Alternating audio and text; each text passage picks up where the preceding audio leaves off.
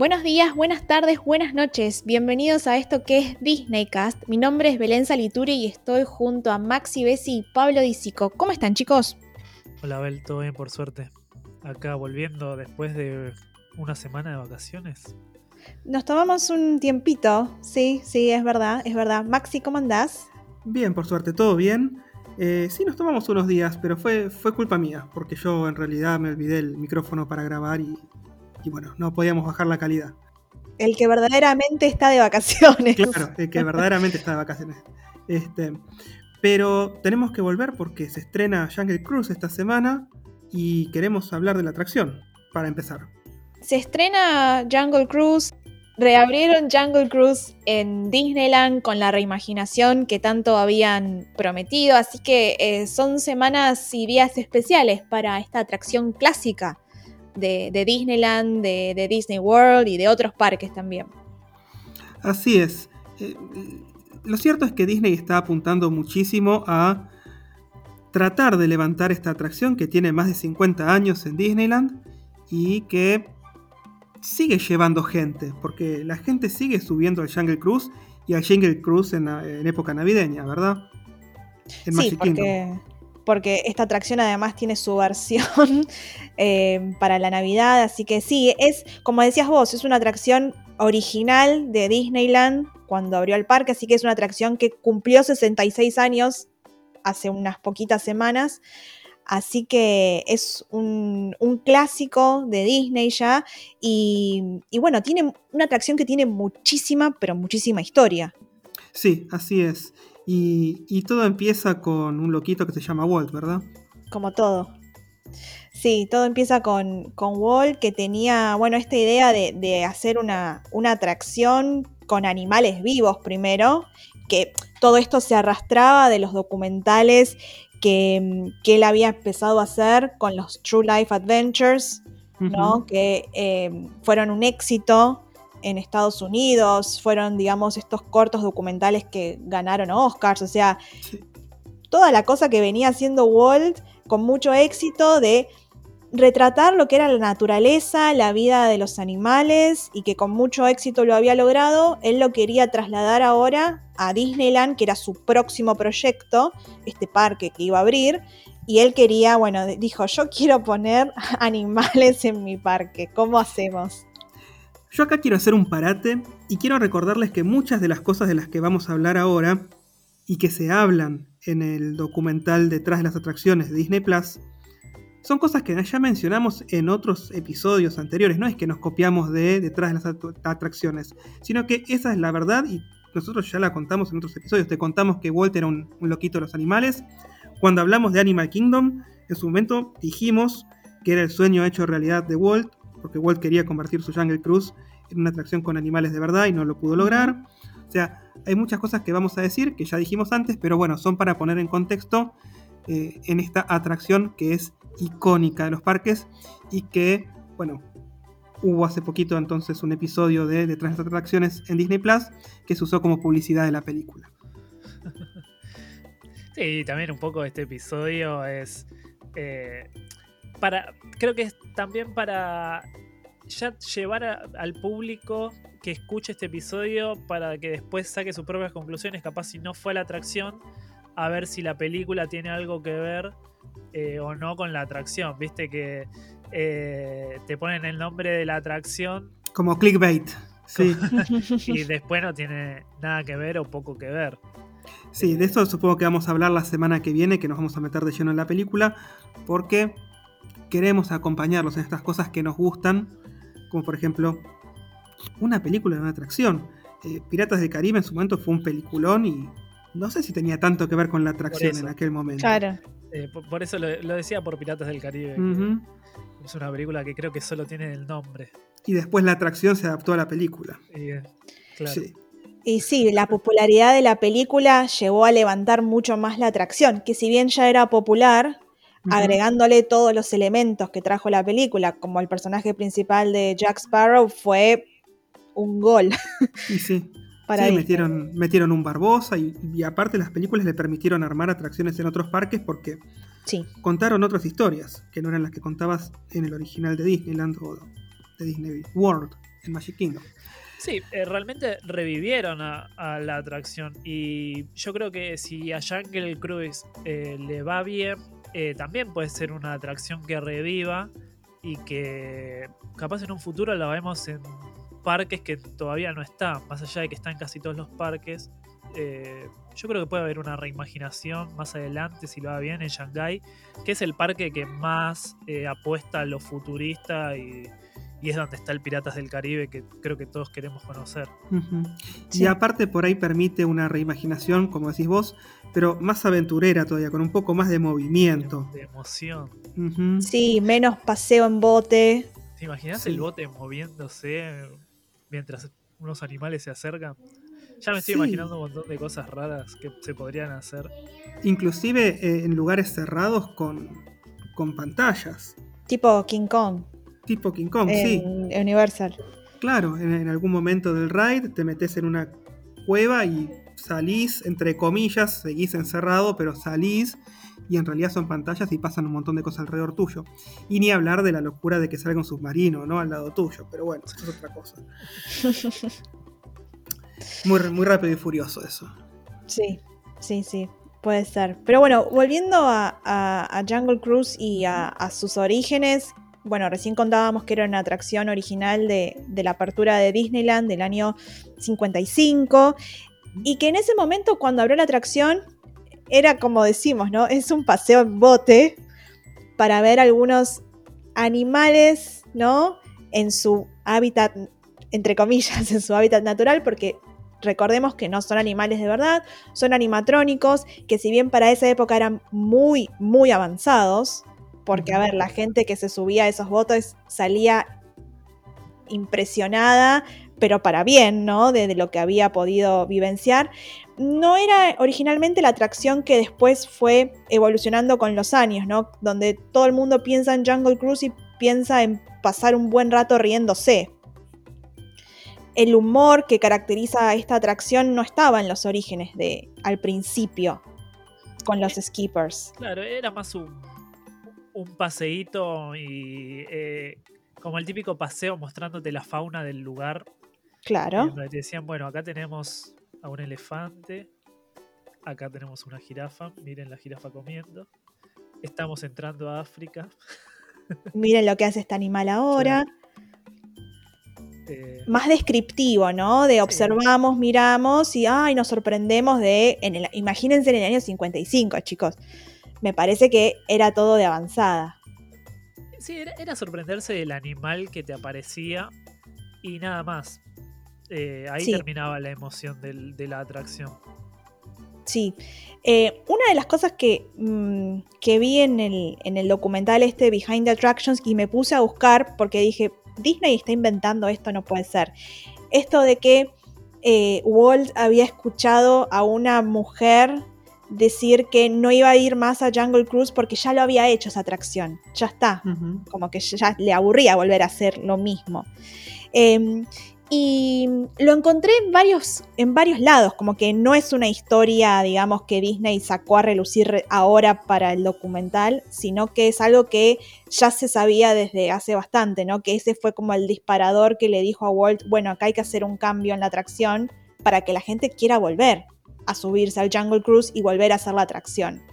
Eh, y ahí fue cuando trajeron eh, a un animador de las películas eh, de Disney, eh, Mark Davis, para que le agregara este toque de humor a Jungle Cruise, ¿no? Al, que modificara un poco mm, el guion y pudiese introducir nuevos escenarios, nuevas Sí, nuevos escenas. personajes.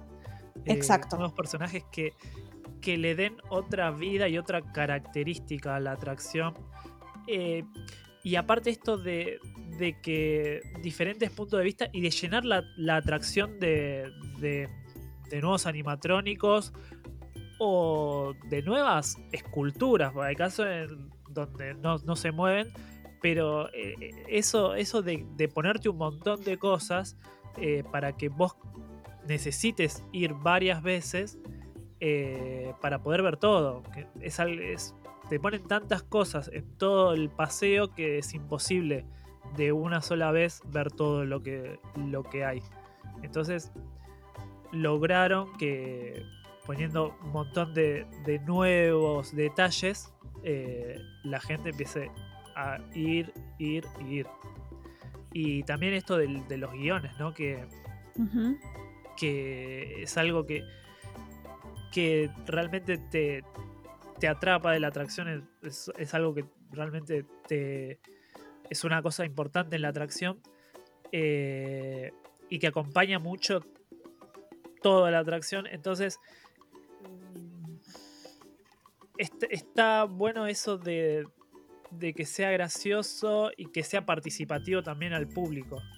Eh, Lo hace más llevadero también, Eso. digo, porque eh, quizás una persona que te esté hablando todo el tiempo y vos sabés que los animales no son de verdad y que todo lo que estás viendo en realidad es, bueno, un animatrónico, creo que le suma mucho este elemento de humor y que el, el- el participante, digamos, nosotros los visitantes que estamos en el parque, podamos ser parte también de esa interacción con el capitán del bote, ¿no?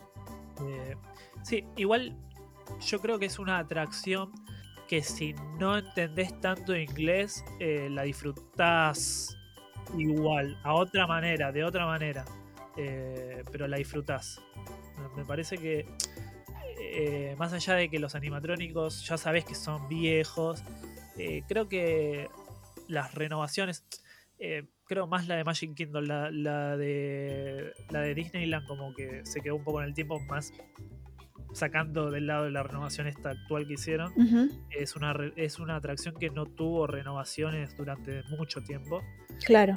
Eh, como que la de Magic Kingdom la ves eh, un poco más actualizada. Y es- creo que están buenos los animatrónicos. No te voy a decir que son excelentes, pero eh, tienen sus cositas para que disfrutes. Más allá de los chistes. Sí, y si no entendés inglés, hasta te podés sumar en la risa colectiva, que es lo que pasa muchas veces en las atracciones de Disney cuando uno no entiende el idioma y ves que la gente se está riendo y ves que pasó algo gracioso, pero como que el contexto igual más o menos te ayuda a entender qué fue algo de lo que sucedió y creo que la gente se suma a eso, ¿no? Como decías vos, Pablo, como que por más que no entiendas el idioma, algo captás de lo que está pasando, de lo que están hablando y, y de todas formas lo, lo podés disfrutar. Sí, exactamente.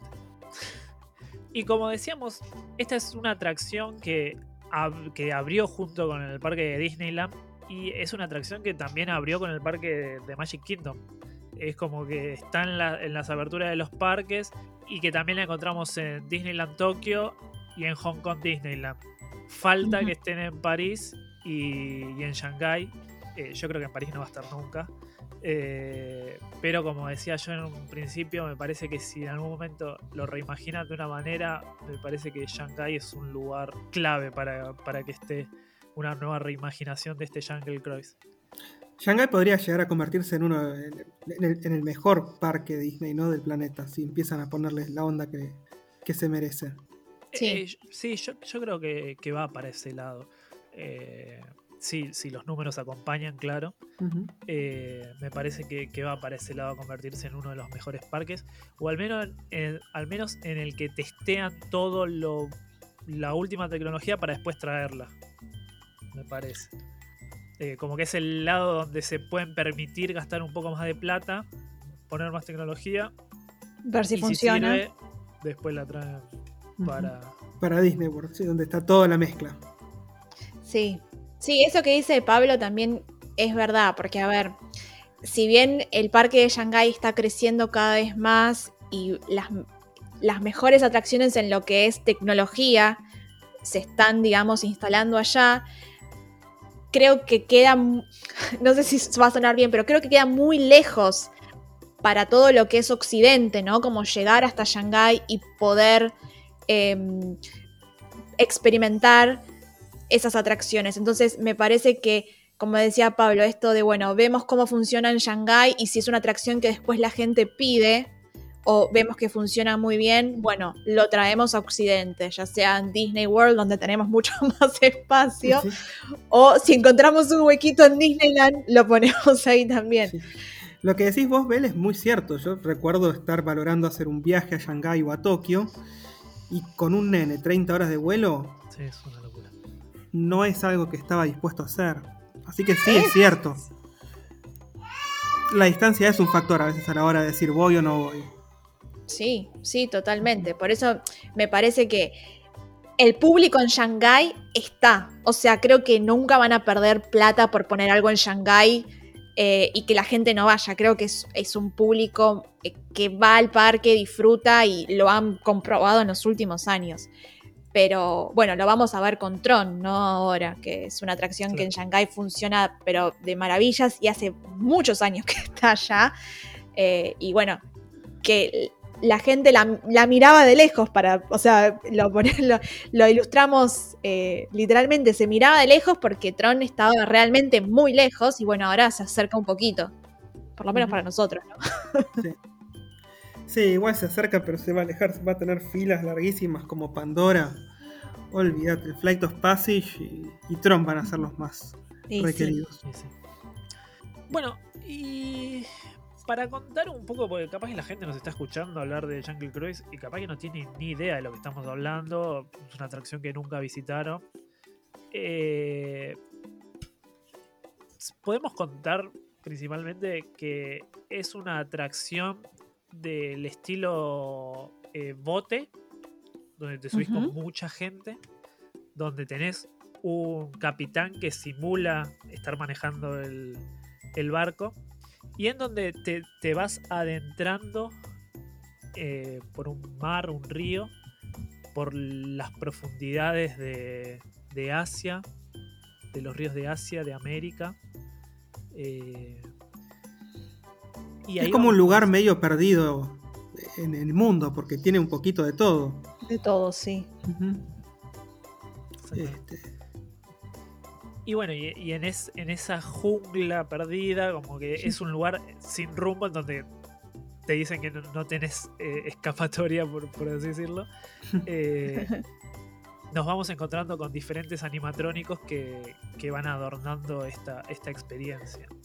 Inicialmente los animatrónicos eran todos animales y después con el tiempo, cuando se le dio ese tinte más cómico, se sumaron eh, algunos animatrónicos de humanos como para darle un poco más de, de risas a la experiencia. Y sobre el final se sumó también un personaje que era Trader Sam. Trader Sam era un, un comerciante eh, nativo de la zona que se quedaba con todas las pertenencias de las personas a las que le achicaban la cabeza a los nativos y después se ocupaba de venderlas y hacer sus negocios. En la película Trader Sam está, pero dentro de ese aura de corrección política que creo que está manejando Disney por estos días, Trader Sam es ahora una mujer. Debe ser Tra- Trader Samantha, no sé. No, puede ser Sam también, Sí, porque Puede Sam ser. es unisex. Sí, este, así que le, le cambiaron el sexo a Trader Sam para la película. Claro. En la atracción, el animatrónico de Trader Sam ya no está más. Ujú, Sí. Y lo reemplazaron como por una especie de gift shop al final. O sea, que no es una gift una tienda, claro, eso. sí. eh, donde supuestamente Trader Sam conserva todo eso que va recolectando, ¿no? sí. Los objetos perdidos y convierte Claro. la tienda de perdidos y encontrados en una tienda de, de comercio. Claro. Este, así que Trader Sam subsiste en espíritu en la atracción y también, por supuesto, en el bar de el Polynesian Resort, que está buenísimo. Sí, porque Jungle Cruise o- y, los elementos de Jungle Cruise que conforman esta atracción eh, se fueron como desparramando, ¿no? Por el resto de, los parques y eh, no solo en Disney World y Disneyland, pero están por todos lados. Hay muchas referencias a Jungle Cruise, eh, desde restaurantes, como decías vos recién, Maxi, y otras referencias que fueron surgiendo, ¿no? Sí, porque cuando vos te subís al Jungle Cruise, en realidad lo que te está transportando vos es un barco de la empresa Jungle Navigation Company, que está fundada por el doctor Albert Falls.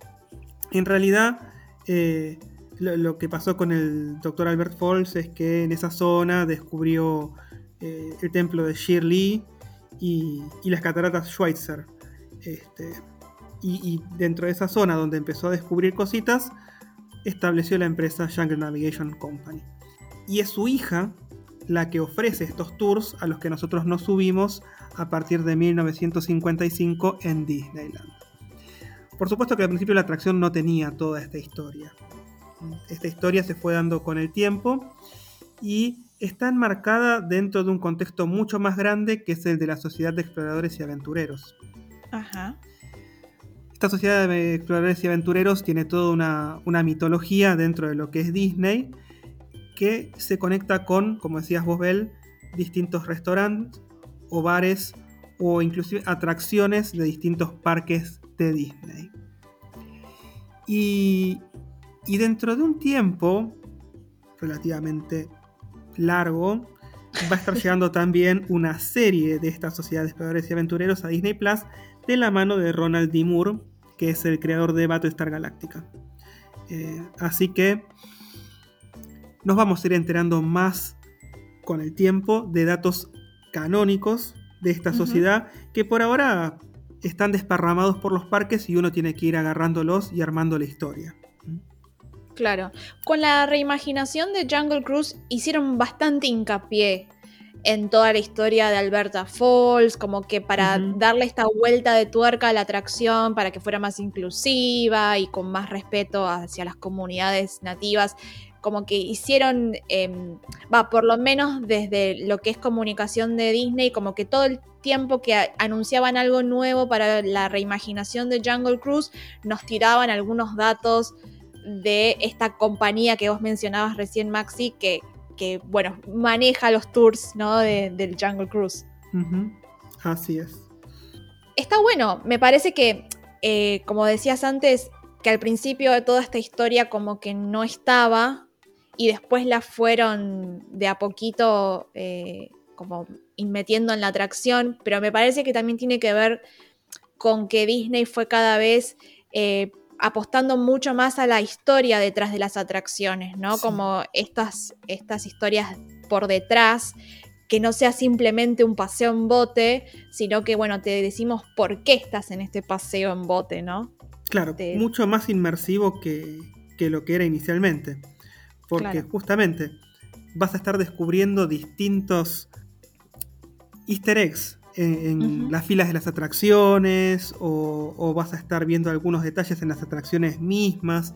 Eh, hay, hay muchísimos datos. eh, porque inclusive también esta sociedad está presente en los cruceros Disney. Entonces, dentro de la atracción vos vas a estar atento para encontrar estos guiños que tienen y, y vas a estar más entretenido. Me da la impresión de que eso también es lo que busca Disney, ¿viste? Que por ahí alguien se da cuenta de algo y se lo dice a otra persona y esa persona lo va a buscar cuando está en ese lugar. Claro. Sí, aparte de esto de, de que vos decías que tiene eh, muchos guiños eh, a otros restaurantes o a otras atracciones mismos de Disney, eh, hace que, que quieras volver para buscar todos esos easter eggs que, que capaz cuando los viste no te diste cuenta o no les prestaste atención. Mira, yo siempre recomiendo un restaurante en Walt Disney World que es el, el Skipper Canteen.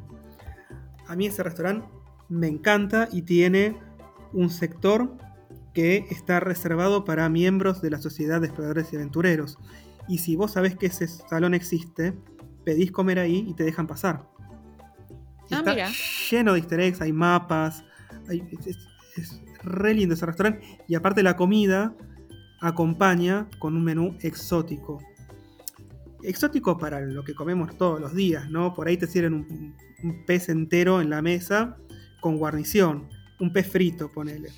Y los nombres también son nombres divertidos de la comida. Tenés la, la sopa de objetos perdidos, que por ejemplo hace referencia a Trader Sam, este, que es una sopa de temporada con, con lo que se encuentra en un mercado en otoño cuando es otoño, en primavera cuando es primavera. O sea, es comida de estación.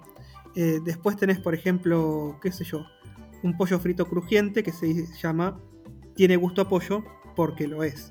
Y tiene que ver también con un chiste que se cuenta en el Jungle Cruise. Está muy, pero muy, muy, muy entrelazado todo lo que es los platos de, esta, de este restaurante con cosas que escuchás en la atracción. Eh, eh, es muy divertido porque salís del Jungle Cruise, tenés reserva para comer ahí y es como seguir en esa experiencia de la atracción. Eh, mismo los cast members que te atienden están vestidos como, como skippers, como capitanes de barco, y, y, siguen con todo un diálogo cuando te ofrecen la comida, cuando te la traen, que sigue la comedia de los diálogos de Jungle Cruise. Es una experiencia muy linda ¿eh? y, no, y no conozco mucha gente que haya ido. Eso me pone muy triste. ¿Al restaurante o a la atracción? Al restaurante. Ah.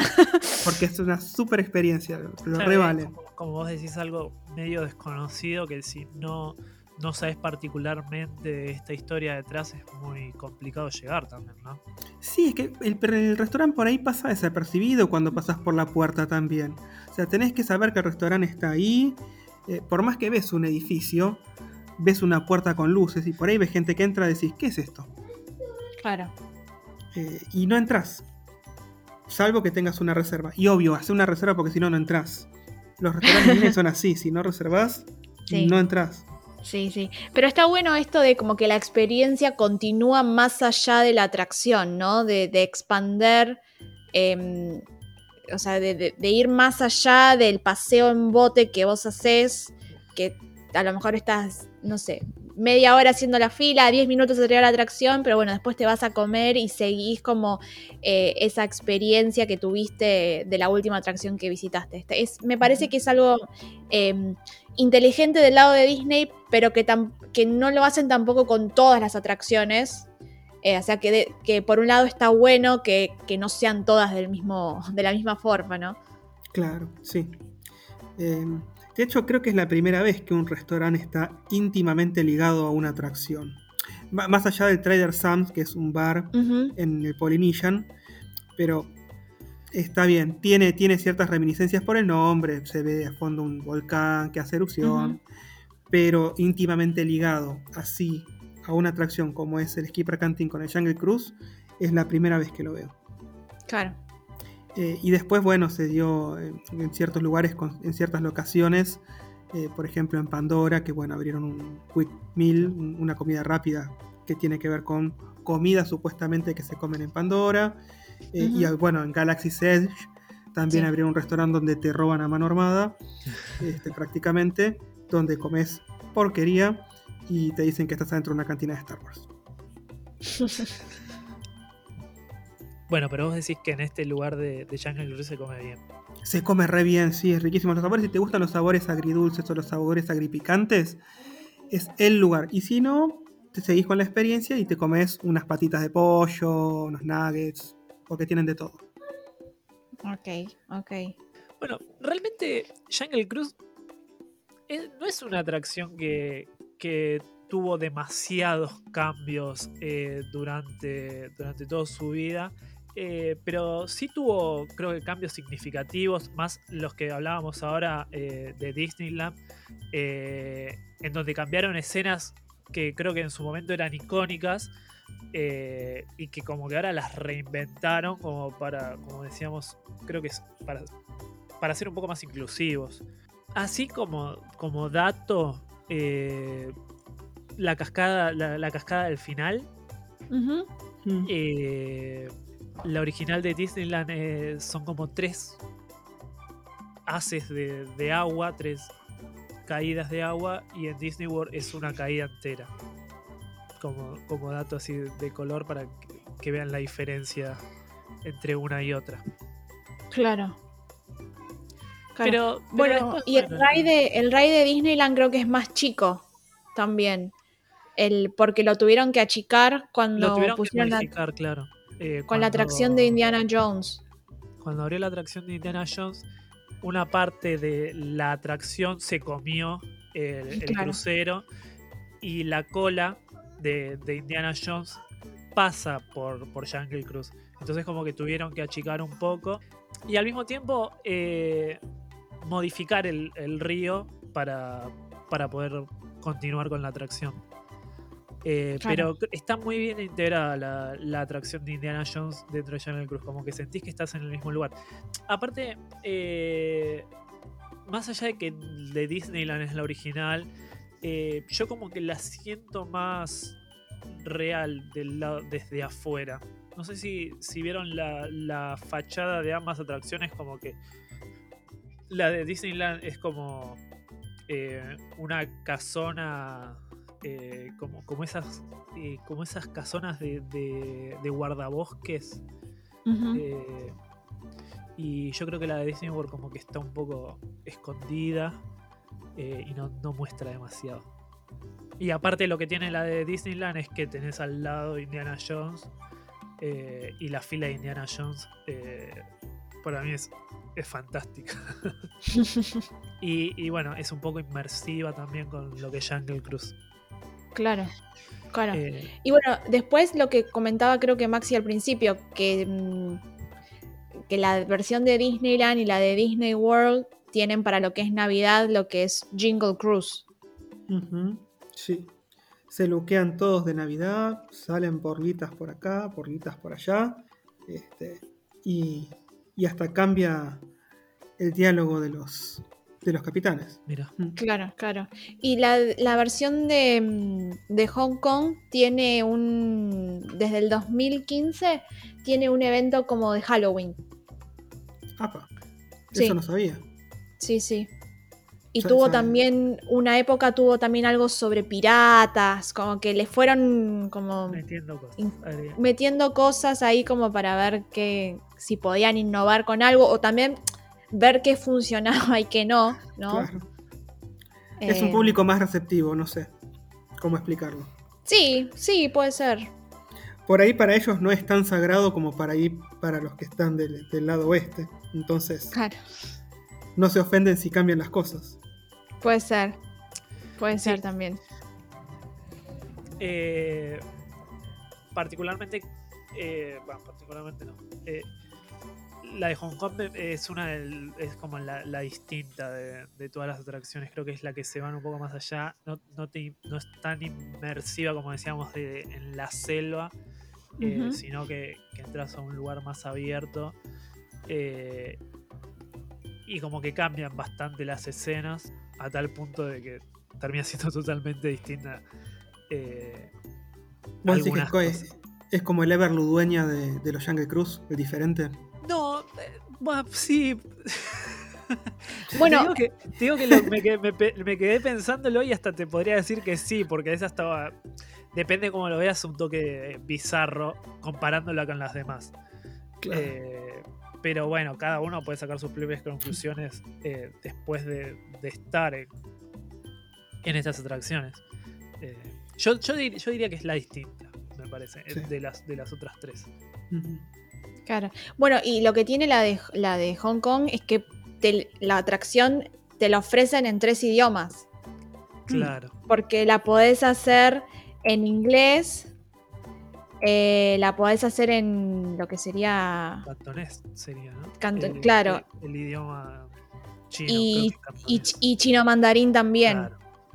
O sea, vos podés elegir hacer la fila en cualquiera de los tres idiomas y después te subís a un bote que corresponde a esa fila. O sea, podés así, o sea, si vos no entendés chino, mandarín o cantonés, te subís al bote de inglés y haces la atracción igual. Creo que está bueno, o sea, es diferente claramente para, digamos, de las, de las de los Jungle Cruise que están en alrededor del mundo. Seguimos agregando esto de decir, bueno, es realmente la diferente porque tiene hasta una oferta más amplia de, de idiomas. Sí.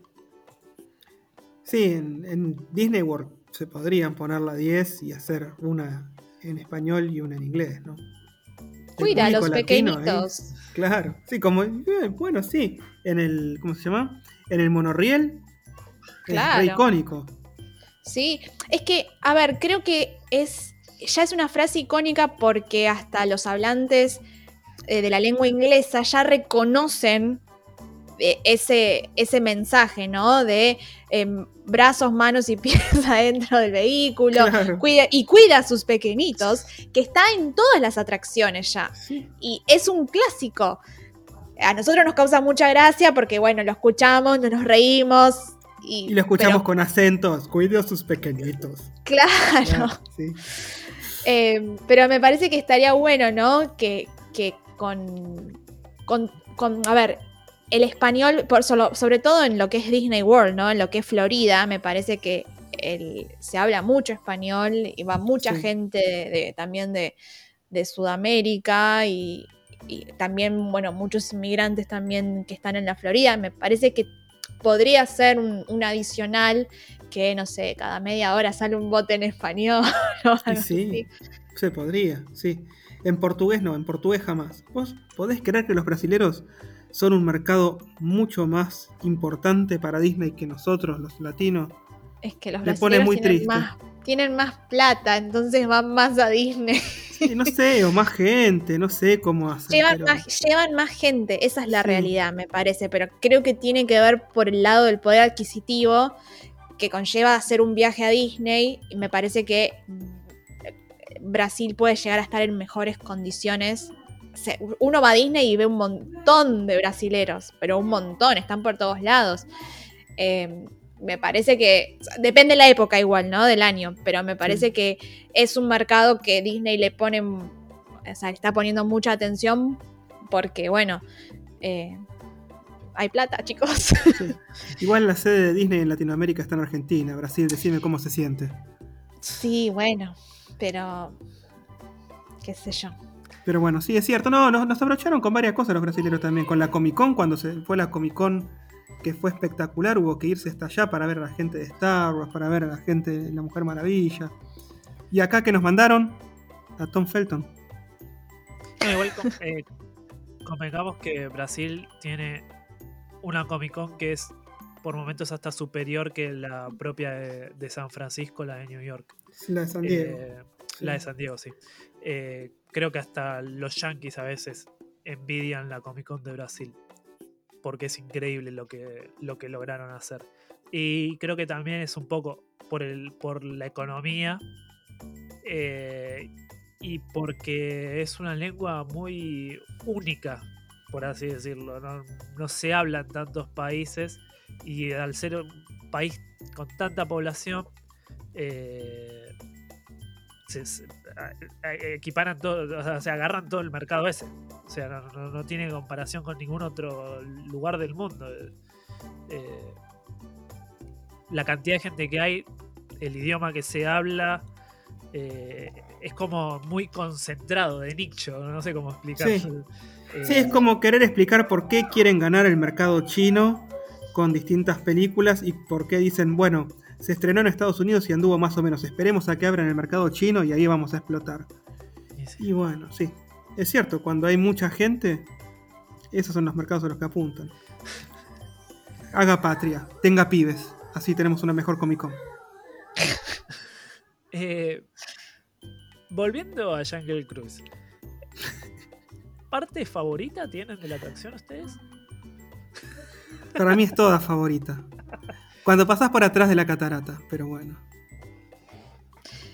No me, no me significa mucho esta atracción. ¿Qué acaba de decir? Bueno, che.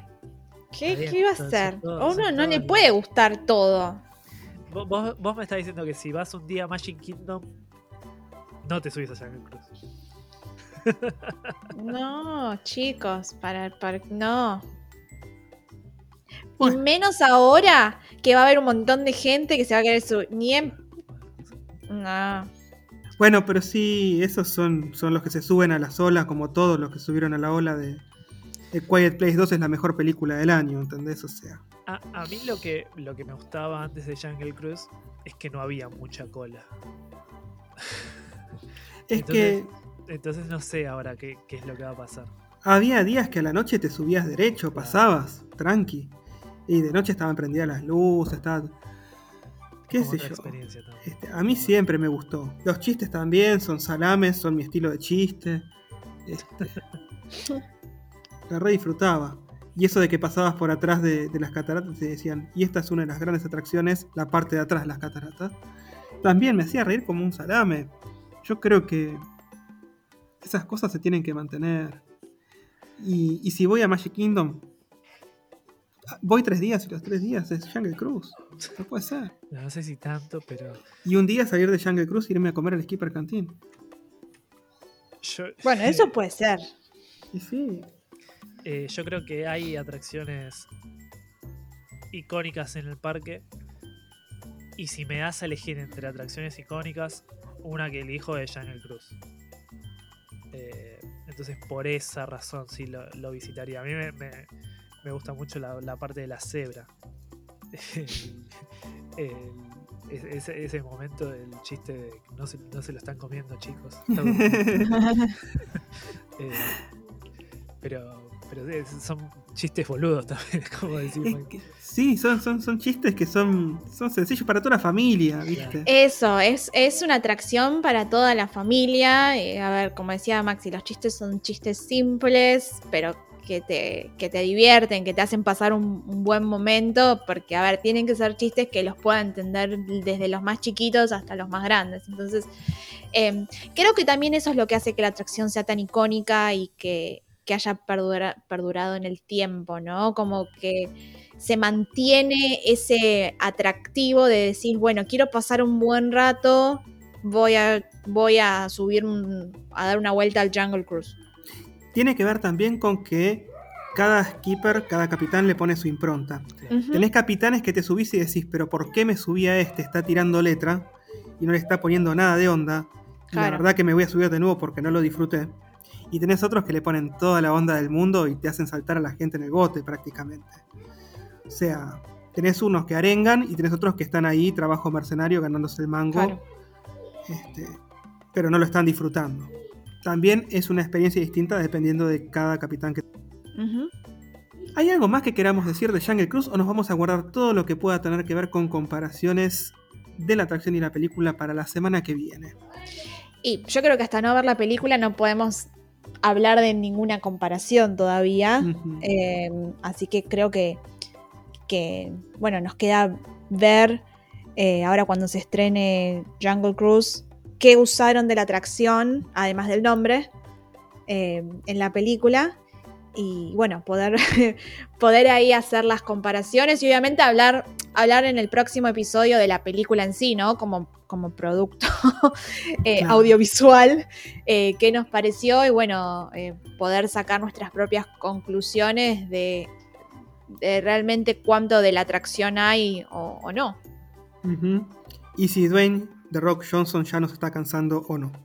Están todos lados ahora. Sí. Sí, el otro día tomé una sopa, levanté así la cuchara, estaba The Rock ahí. Está en todos lados. Eh, i- igual, igual te digo que a mí para este estilo de películas un poco me gusta Sí, La Roca. ¿eh? mira, Así que le tengo un poco. Le tenés de fe. Tenés Un poco, un poco. No, Este, no- no yo digo quiero- que va a ser quiero- una La verdad que en, en las entrevistas que estuve viendo, la química entre Emily Blunt y Dwayne The Rock Johnson es medio rara. Por decir lo mínimo, es rara. Espero que en la película o eso garpe o, o no se note. Pero es rara. Veremos. Vieron que en los afiches estaban, en uno estaba de, The Rock adelante de Emily Blunt, en el otro estaba Emily Blunt tapándolo a The Rock. Este, y vieron que The Rock es medio egocéntrico, que se peleó con Vin Diesel y por eso aparentemente se desvinculó completamente de la, rap- de, de la saga de Rápido y Furioso. Así que, Lucha de No sé. egos. sí, no sé, a mí Emily Blunt me cae muy bien. Si me A la llevo a ofender en algún momento, no me importa ningún músculo que tenga. Todos arriba de Rock. Eh, sí, no, no, habría que ver la película. Yo, a mí, Dwayne Johnson, como que está todo bien, pero hasta ahí. Como que, no sé, ha- hay cosas que no me termina de convencer en su desempeño actoral. Entonces, como que hay cosas que no me las creo. No sé en este, en este papel. Por eso quiero ver la película antes de hablar, porque capaz que, como dice Pablo, para este rol da bien y termina siendo el actor justo para, para Jungle Cruise, ¿no? Que Entonces me... pensemos- pen- Pensemos que es un actor que hizo películas como Niñera a Prueba de Bala, creo que se llamaba. Obvio. El Hada Madrina. Sí, no me acuerdo. Niñera prueba de balas era Vin Diesel, es el otro. bueno. Bueno, pero eso no de una, de una madrina. que te- que- Sí, de Tooth Fairy. Sí. Que tú decís, ¿por qué hiciste esto? Sí. Pero bueno, así llegó hasta a protagonizar Jungle Cruise. Sí, Bueno, Y pero en muy aquella y- época Y agarraba está vinculado cosa. con Disney Claro, ahora, sí. digamos. A ver, es el productor de la serie Behind the Attractions, detrás de las atracciones. Pero Pero, porque es una publicidad de Jungle Cruise el primer episodio. Por eso te digo, o No sea, el chabón se, engañemos. agar- se agarró de Disney como para decir, yo, ¿sabes qué? Necesito que esta película la rompa, de alguna Claro forma. Eh, y a ver, toda la promoción que le hicieron a la película les coincidió, a ver, coincidió, le hicieron coincidir justo con la apertura de la atracción la semana pasada. Entonces, como que también, a ver, hicieron la premiera en- adentro de Disneyland, Sí. o sea, es la, la promoción del, o sea, es como simbiótico todo, como que te promociono la atracción, te promociono la película, o sea, no vas a hacer nada con tu vida que no sea o ver Jungle Cruise o ir a Jungle Cruise. Es como Sí. que es una o la otra o las dos. Sí. Me parece que ahí Disney encontró just, el momento justo y dijo, bueno, explotemos Jungle Cruise por todos lados. sí. Eh, las dos cosas tenían que haberse. La atracción se tenía que haber abierto antes y el Jungle Cruise, se tenía- la película se tenía que haber estrenado antes. Pero bueno, lograron coincidir, como decís vos, estreno y, y apertura de la atracción. Estuvieron bien. Sí. Es muy. eh, todo muy. eh, ay, ¿cómo es la palabra? Eh, no es casual. Eh, se, se dio todo para que sea todo. Se alinearon las estrellas y los planetas para que pasara esto. Este, no, con Disney nada es casual. No. Lo sabemos. Sí, así que bueno. Bueno, entonces nos queda esperar a la semana que viene eh, para hablar de, Jungle Cruise. Vamos a estar hablando de, de la película en el próximo episodio, así que esperamos que nos acompañen también para seguir con este recorrido de esta atracción que ahora se convierte en película, pero que no sabemos si van a estar relacionados íntimamente o no, más allá del, del nombre. Pero antes de despedirnos, porque ya vamos cerrando el episodio, les recordamos que estamos en redes sociales, ¿verdad, Maxi? Es verdad, así es. Nos encuentran tanto en Twitter como en Instagram como arroba DisneyCastArg. Eso es arroba DisneyCastARG. Perfecto.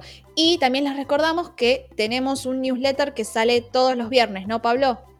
Sí, todos los viernes sale la nueva temporada de Carrusel de Noticias, que si todavía no te enteraste, eh, tenemos nueva temporada, ahora sale los viernes, y donde hablamos de todo, de los estrenos, si contamos si hay algún estreno, te contamos si hay alguna cosa nueva en los parques, te contamos novedades tanto del mundo de Disney, Marvel, Star Wars, Pixar.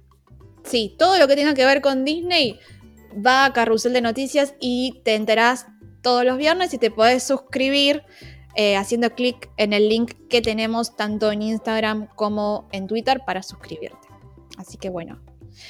Genial, chicos. Nos vamos despidiendo entonces. Eso es todo por el episodio que tenemos hoy. Esperamos que les haya gustado este recorrido por, por el Jungle Cruise. No somos tan graciosos como los skippers, como los capitanes de los barcos, pero hacemos nuestro mejor intento.